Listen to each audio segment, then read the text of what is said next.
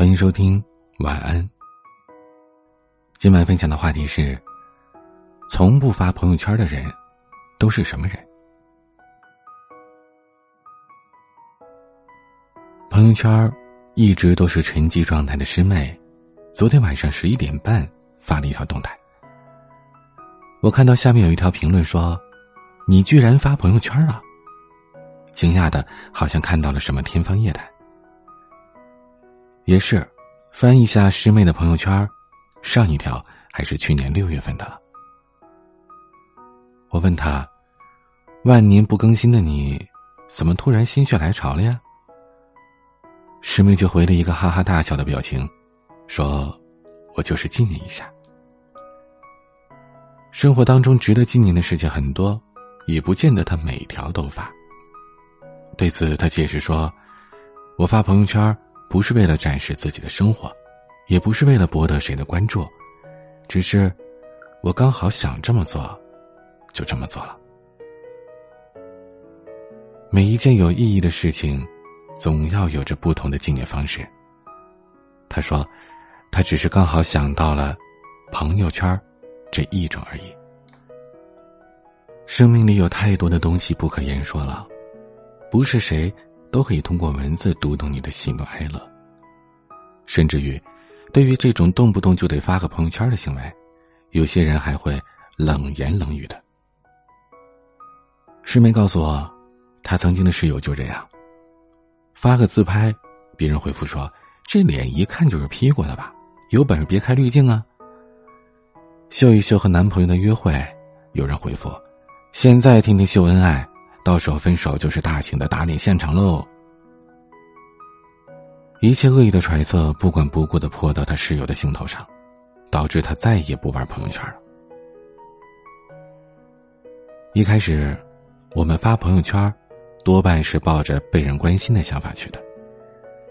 开心的时候，希望朋友圈的好友们也为自己开心；难过的时候，想要他们可以安慰安慰。从编辑到发出动态的那一刻，我们就满心期待的等着回应。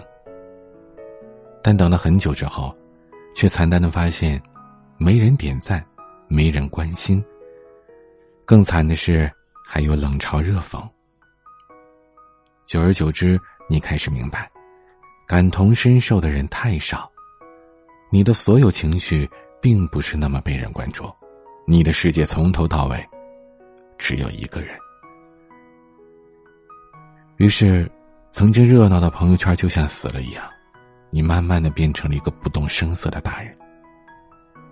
你不再期待着谁会透过屏幕给你一句问候或者关心，也不再期待你的百样生活有没有人在乎。就像村上春树说的：“哪有人喜欢孤独，只是不想失望罢了。”因为不想失望，所以从一开始你就断了自己的念想。但除了孤独、无人应和之外，还有一些人从来不发朋友圈大概是因为现实生活中他过得一定很好吧，想说话的人就在身边。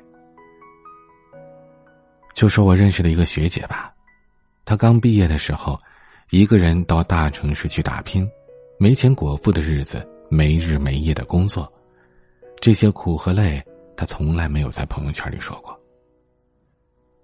后来凭着自己的努力，他工资开始高了，租了一个月租五千块的小房子，养花养猫，动手装点卧室，学会做各种各样的食物，偶尔健健身，小资又有情调。这些美好的东西，他也从来没发过朋友圈，还是我受邀去他的新房子参观，闲聊起来才知道的。学姐说，忙的那段日子根本抽不出时间来发牢骚。等日子变好了，就更没有说的必要了。更重要的是，不管辛苦也好，悠闲也罢，这一切的故事，身边已经有人倾听了。那就是她的男朋友，以及相伴了十年的闺蜜。她被生活压得喘不过来气，男朋友和闺蜜都会陪着她，带她出去散心。等一切安稳下来，他们时不时就聚在一起。外出踏青也好，坐在家里吃火锅也好，晴天阴雨，一切都美妙的刚刚好。最好的已经在身边了，所以发不发朋友圈，真的不重要。有人说，现在的朋友圈啊，无非就这么几种状态：微商、晒娃、秀恩爱、个人碎碎念。面对无止无休的刷屏，很多人已经厌烦了。还有人说，你永远不知道朋友圈里的生活是真是假。这倒让我想起来，很久之前看到过的一个带有讽刺意味的短片，《虚假的你》。现实中，工作枯燥无聊，桌面凌乱，而朋友圈里摆拍成干净的桌面和积极工作。现实中，大家各自低头玩着手机，没有交流；可朋友圈里，一起看着镜头说：“和朋友在一起真好。”这像极了一种自欺欺人的游戏，玩多了就不免觉得有些疲惫。其实，内心充实的人。从不依附朋友圈有多么的丰富精彩。要知道，微信朋友圈只是一种生活工具，而不是一种生活方式。今天的玩具是牛奶咖啡的完美生活。似乎这一切都没有发生过。